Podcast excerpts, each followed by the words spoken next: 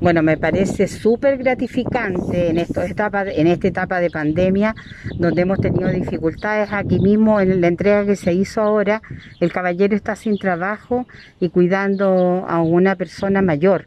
Entonces creo en el fondo de que esto viene un poco a dar un bálsamo de cariño en los, en los tiempos tan difíciles que estamos viviendo y eso gratifica a cualquier autoridad. Muy bueno excelente porque nosotros no alcanza el billete para comprarlo. Y muchas gracias a la alcaldesa y a toda la gente que anda haciendo esta caridad con la gente de tercera Muy buena porque eh, por ser en, general en nosotros en nuestra casa todos están sin pega. Es una ayuda fundamental para ella, sobre todo que tiene Alzheimer. Son recursos que igual le vienen muy bien a mi mamá a todos acá porque igual los va a ayudar harto.